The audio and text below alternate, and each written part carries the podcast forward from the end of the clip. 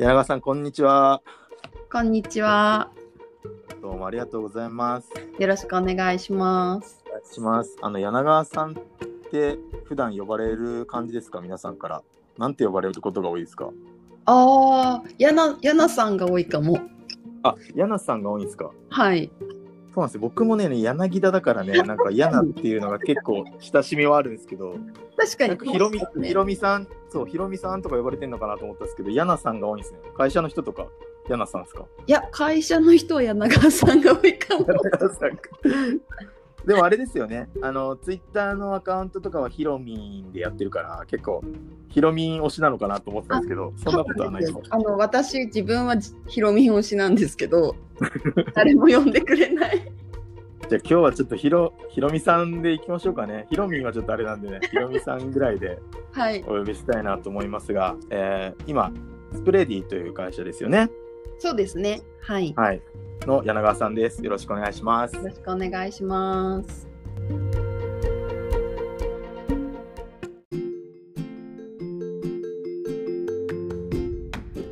今日もね、ラジスクなんで、まあ、キャリアのこととか、まあ、プライベートのこととか、あとは今やってる事業のお話とか、えーざっくばらんにお聞きしていきたいと思いますんで、はい。ぜひお願いします。お願いします。はい。でですね、あのまず、その僕らの出会いじゃないですけど、はい。何でしたっけ？出会いってって感じなんですけど、フレディ登録してくれたんじゃなかったでしたっけ？どこが初めましてでしたっけね？なんかね、いろんなあのサービスで僕も人と会ってるんで、わけわかんなくなっているんですけど、バーチャルランチクラブじゃない？多分そっちの方が先かもしれないんですよね。で、なんとなく僕もスプレーで気になってたし、そうそうえっと、そうそう。あの、プロフィーっていうね、サービスももともとやられてて、はいあのはい僕がプロフィーをちゃんと整えて、うんページ作った上でバーチャルランチクラブに臨んでたんですよ。だから、だ。そう、中の人と会える会えると思って、僕そっちなんですよ、最初。プロフィーは始まりなんですよ。そうだ。プロプロフィーを知ってくださって、その上にうんバーチャルランチクラブでマッチして、スプレーのご登録いただいたっていう、そういう流れです素。晴らしいサクセスストーリーですよね、これ、あスプレディからしたら。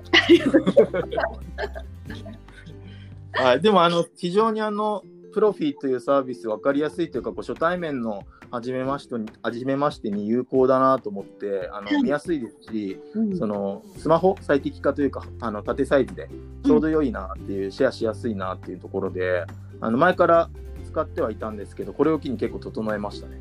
あーありがたいです。でも本当ありがたいことに、なんかこの、多分コロナが起きて、オンライン上のイベントとか、あとなんかまあバーチャルランチクラブさんみたいなそういうあの、うんオンラインでのこうマッチングとかも増えたので、すごいプロフィーの登録者数は激伸びしております。マジですか？結構、はいじゃあいい影響があったということですね。そうですね。なんか多分い例えば夜イベントとかで誰かがこうプロフィーで自己紹介をしてくださったりとかしてたら急にその周りの人が増えるみたいなあ夜すごい増える傾向にあります。やっぱりこういう僕はちょっとまだそんなに影響力がないですけどこういうご誰かが発信するっていうのの影響力でちょはいっとどんどん増えてる感じはあるんですね。あそうですね。マーケとかやってないので本当口コミだけで伸びてますね。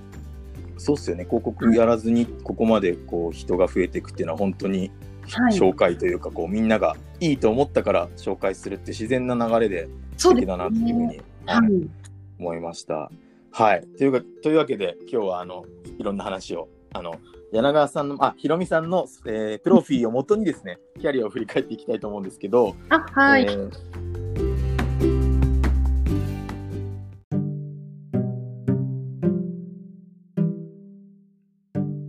まずは、その、簡単にで構いませんので、ご自身のお言葉で、ご自身のプロフィールを簡単にご説明いただくことって大丈夫でしょうか？はい。はい。えっ、と柳川ひろみです。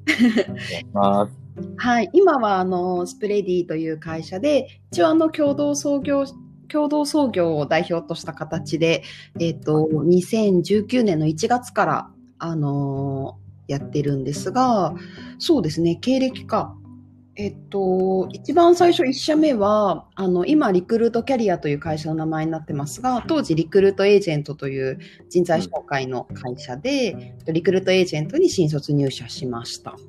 で、5年ぐらい営業、あの人材紹介の法人営業してて、その後スポーツの会社に転職して、広報とかマーケティングとかを3年ほどやって、で、えっと、直近はあのレッティというグルメサービスの会社ではい。人事とか採用とか、まあ、うんコミュニティマネージャーとかもやりつつ、うんあのグルメサービスの会社なんで、ユーザーさんと美味しいものを食べ歩くっていうすごいいい仕事を最後にさせてもらって、そう全国にオフ会をしに、あの、し全国出張しまくるっていう、めっちゃいい仕事を最後やって、いいな、それ。で、今は、あの、スプレディという会社にいます。4社目ですね。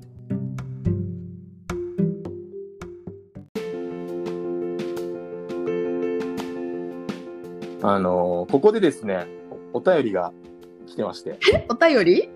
はい、お便りが来てるんで、ちょっと読み上げてもよろしいでしょうか。はい、どうぞ。えーどんな人からかちょっと想像しながら、あのー聞いてください、はい。えーラジオネーム、ロッキーさんからです。ロッキー。えーはい。起業して身についたと思う力や今必要だと痛感しているスキル、能力があればそれぞれ教えてくださいということで、ロッキーさんという方からお便りが来ましたけど、なんか心当たり、心当たりありますか、ロッキーさん。ないですよ。ないですか？誰、ロッキーさんって。非常に多分ゆかりのある方だとは思うんですけど、そのグルメサイトの方で。え、グルメサービスで？はい、え？ロッキーって別にじゃああんまり言ってる名前じゃないのかな？本当にラジオネームで知ってきたのかな？ラジオネームっぽい。そうですね、ラジオネームロッキーさんは、あの、レッティのプロダクトのやられてるあれですね。野口さんですね。ノグリン？はい。全然ロッキーさんって誰だかわかんなかった。っていう、まあ、そんな感じなんですよ。なので、ちょっと質問どっか行っちゃったんですけど、あの、起業して身についたっていう思うスキル、今必要だと痛感してるスキル、能力みたいなところを質問としていただいてます。身についたスキルか。うんでもちょっとなんか質問の回答とずれちゃうかもしれないんですけど、はい。あのー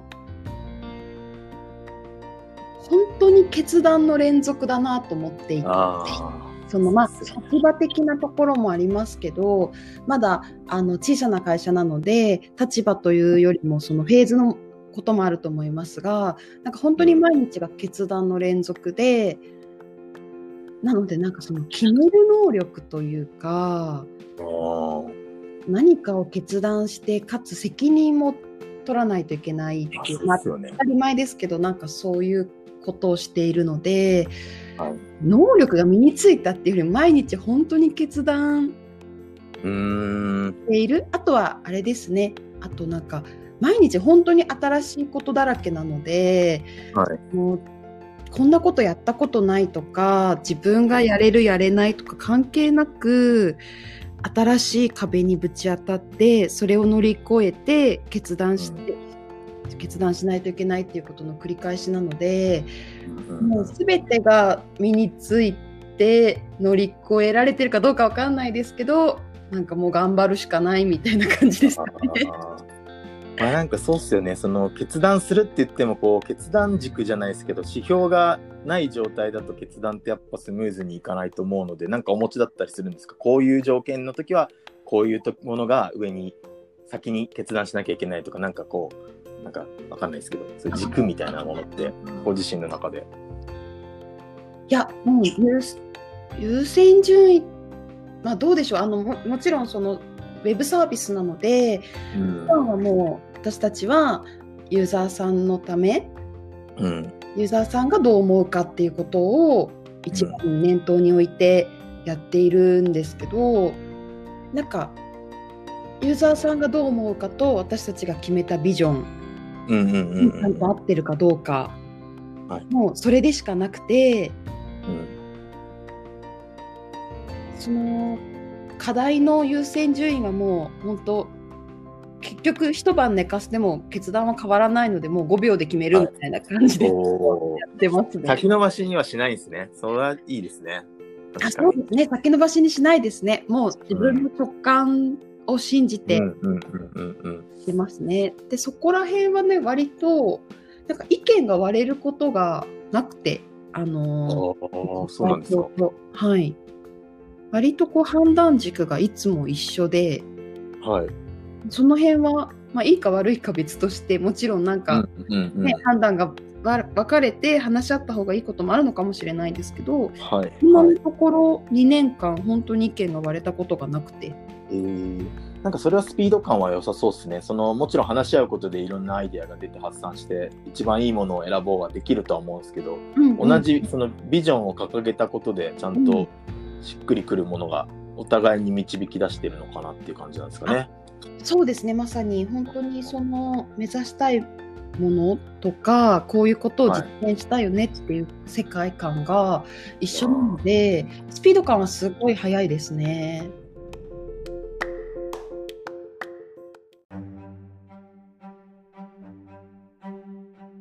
ビジョン作りとかもなんかどういうふうにしてされたとかってあるんですか？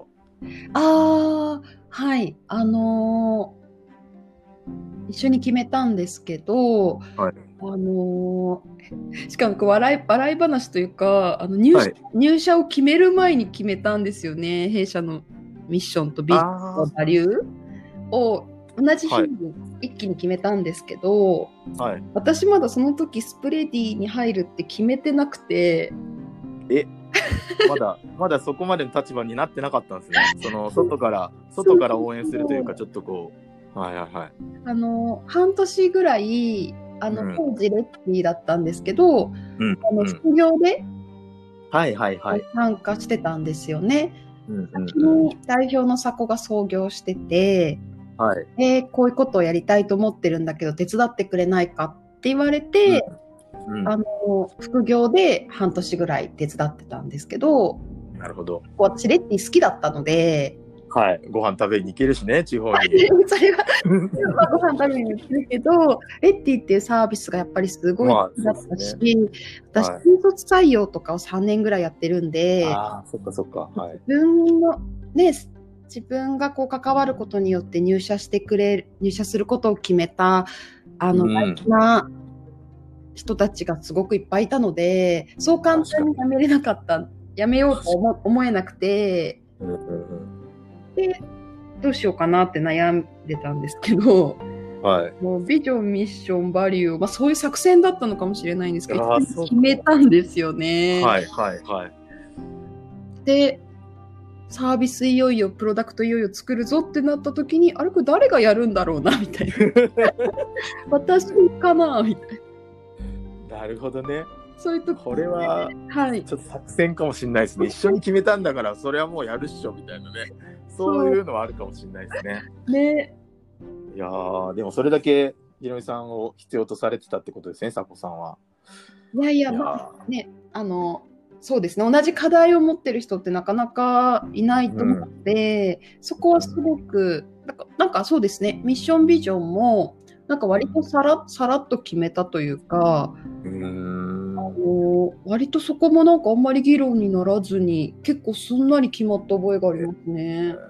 面白いですね。でもそういう、やっぱしっくりくる方とだと、まあ、それそれそこ自体も決断がやっぱ必要じゃないですか。その一緒にじゃあ退職して、もう一本でやろうじゃないですけど、うんじゃあ一緒っていう、そこの決断からもう始まってますね、そこのね。あでも、えねなんか面白いなと思ったんですよね。私は企業の人事をやっていた立場で、うん。彼はそのエージェント業をずっとやってた人で、はいはいはい。なんか違う立場でものを見てきたはずなのにそうかはいはいはい。か世の中に対して同じ課題感を持っていたっていうことがすごく私にとって面白いなと思って、うん。でこその人とまあしかも割とねあれなんですよね得意不得意のこう分野がべなんかバラバラ？うん。なのであなんかこういう人と仕事したら面白そうだなっていうのもありました。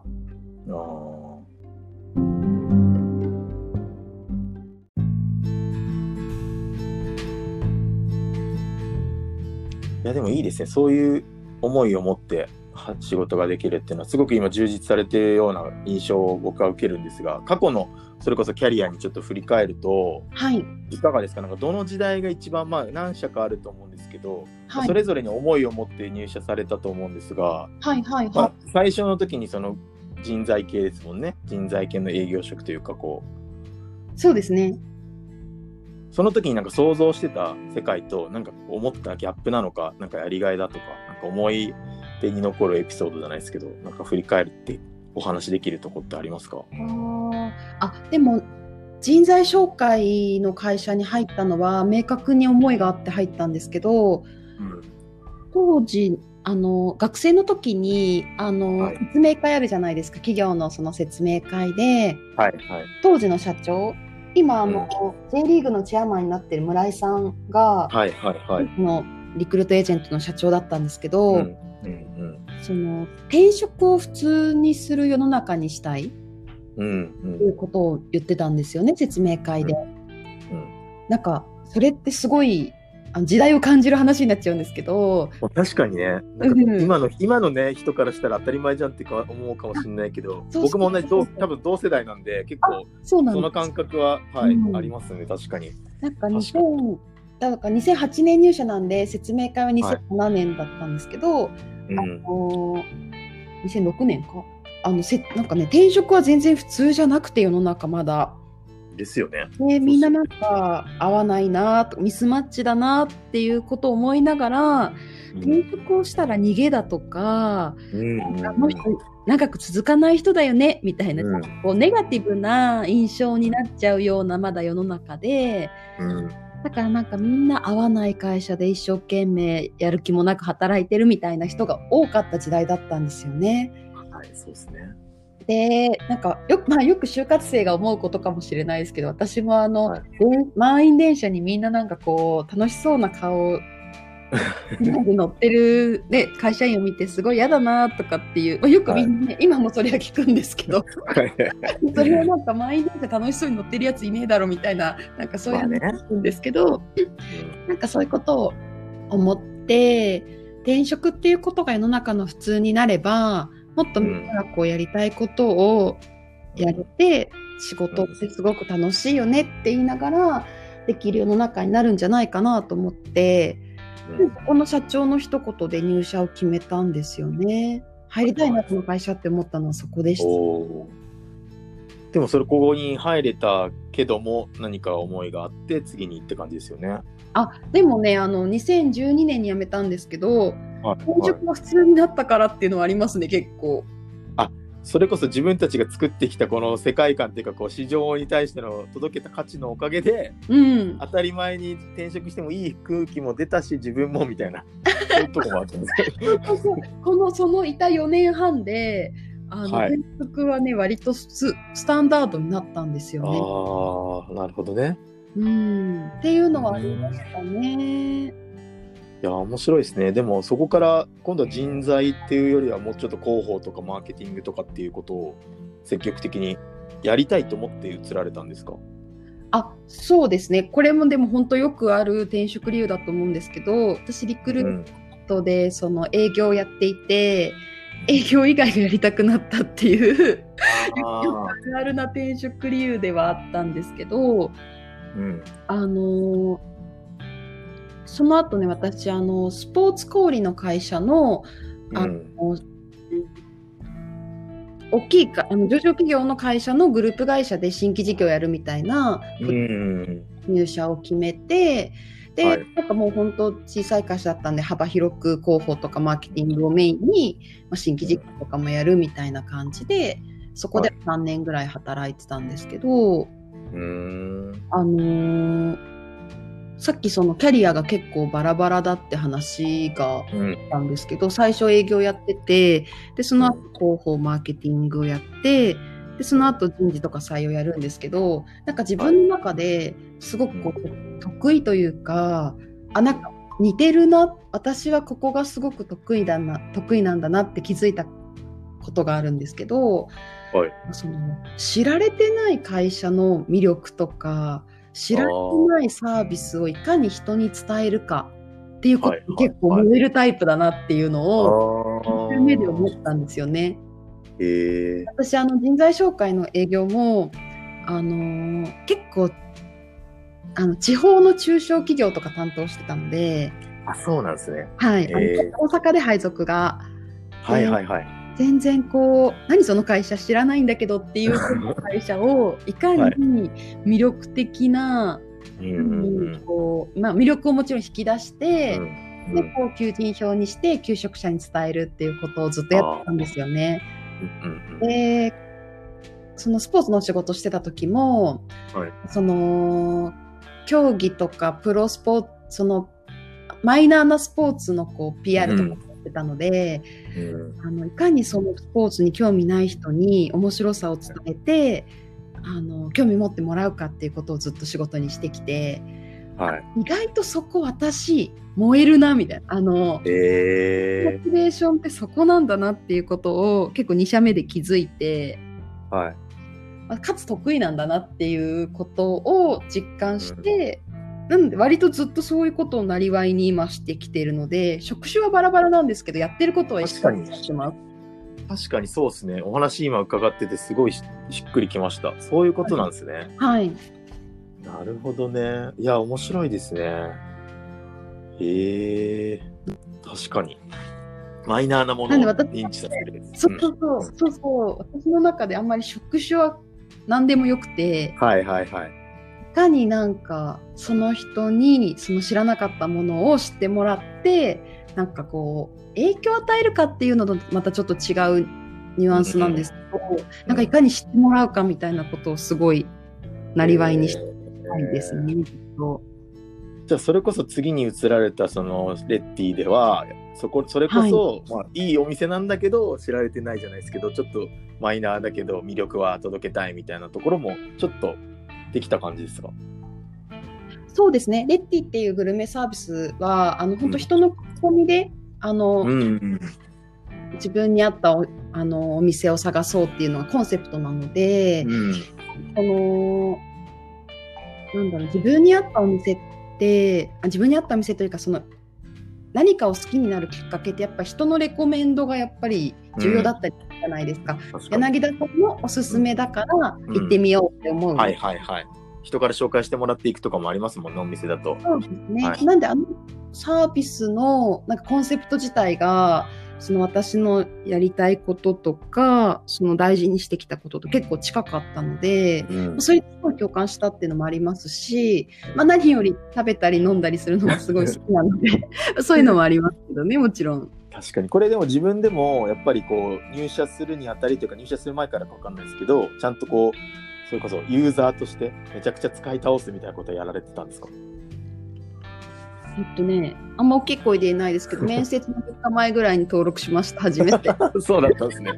まあでもなんかやっぱそこは聞かれるポイントなんですか？そのレ当時のあの人事の人からしたらやってますか？あみたいなのは。あでもなんかもちろん聞かれるし、はい私もあの人で事採用やって採用やってる時ね。たんで、あの聞聞いてましたけど、はいなんかそれはなんだろうな、ウェブサービスを提供している会社としては当たり前のことで、うん。なんかユーザーとしてやっぱ好きなサービスじゃない、好きなサービスになってほしいなっていう思いがあったので、それは求めることではあったんですけど、はい。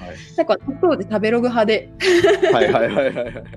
で、食べログ派だったんで、はい。あのレッティそもそもそんなになんか使ったことなかったんですけど、はいもちろん面接前に登録して、うんその3日ぐらいで使い倒して、食べログとの違いとか、なんかここもこうだったらいいのになとか、いろいろそのうん中で意見とかを持って面接に行った覚えはありますね。ああでもそこ大事っすよね。それそれこそノープランで行く行って話せるネタあるのかって言われたらねないですもんねそんな。そうそうそう。だまあそれ3日前だったけど、そ まあれ行かないだけどね。うんででかつ今はあの、まあ、採用とかあとコミュニティマネージャーとかやってたのであもう相当使ってまして社内で相当使ってる方だったと思いますけど今1100件ぐらい投稿がありまーす。すごすごいっすね。それじゃあちょっと今度見に行こうそのレビューどこがおすすめか。公開されてるんですもんねそれって。レッティの中では公開してますね。いや、ちょっとそれ見に行ってみます、今度。僕もあの、はい。食べることとか飲むことすごく好きなので、今このコロナでなかなか外食が厳しいとは思うんですけど、すごくね。応援したい気持ちだったりとか、自分も早く行けるようにしたいなっていう時に、その、どんなお店行こうかっていうのは、なんか今のうちから、まあ行けなくても、あの、レビューとか見ながら楽しむことはできるなと思ってる派なので、はい。ぜひぜひ私をフォローしてくだそうさい。ですね。地球見つけてちょっとリサーチしたいと思いました。はい。ありがとうございます。